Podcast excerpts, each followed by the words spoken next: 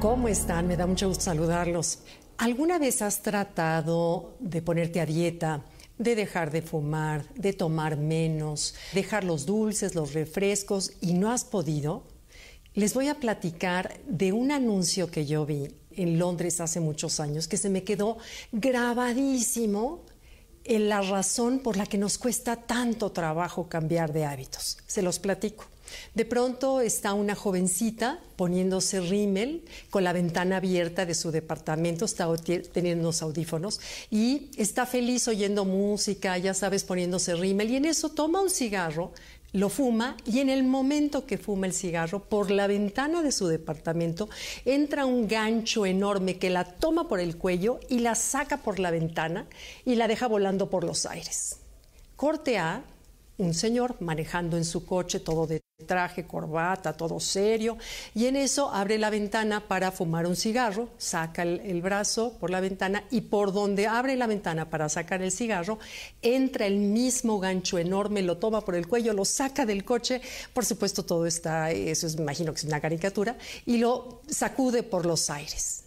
Una vez que entiendes que ese gancho que te mantiene agarrado a ya sea fumar, beber, comprar, comer, sexo, eh, lo que tú quieras, pero que es un hábito que no puedes dejar, ese gancho se llama dopamina.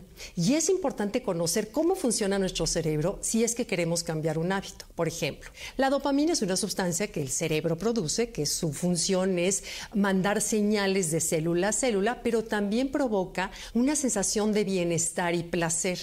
Por ende, va a buscar todo aquello que genere o estimule la producción de dopamina.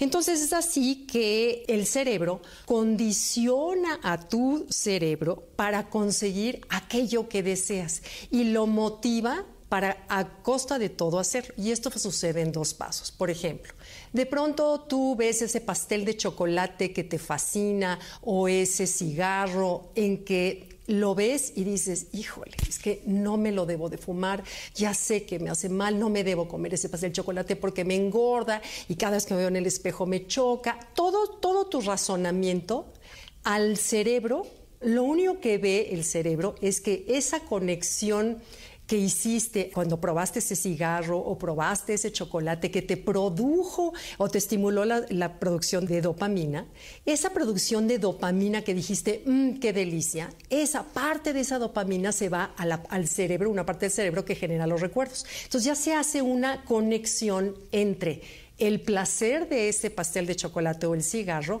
y la memoria. Entonces ya se hizo una conexión. Entonces eso le llaman los científicos, le llaman que ese producto se convierte en prominente, necesario o adictivo, pero prominente. Entonces digamos que el cigarro ya es prominente, quiere decir que ya tuvo una relación entre el placer y tu centro de memoria, o el pastel de chocolate, o la concha con nata, o la compulsión por comprar zapatos, en fin, cada quien tiene sus adicciones. Esa, esa producción de dopamina. Y otro es que te estimula o cuando tú ves, cada vez que tú ves eso que dices, no, no debo de hacerlo, no debo de hacerlo, lo único que el cerebro está buscando, no le importa si te hace bien o mal, lo único que le importa es que dice, yupi, dosis de dopamina. Y va a saltarse todos tus procesos de, es que me hace mal, es que no debo hacerlo, le prometí a fulano que no lo haría, le vale gorro a tu cerebro, lo único que busca es la producción de dopamina. Entonces, saber esto te ayuda a entender esa compulsión que de pronto sentimos por hacer algo como un porque así se forman los hábitos, porque además entre más comes dulces, más generas adicción, o entre más fumas, más generas adicción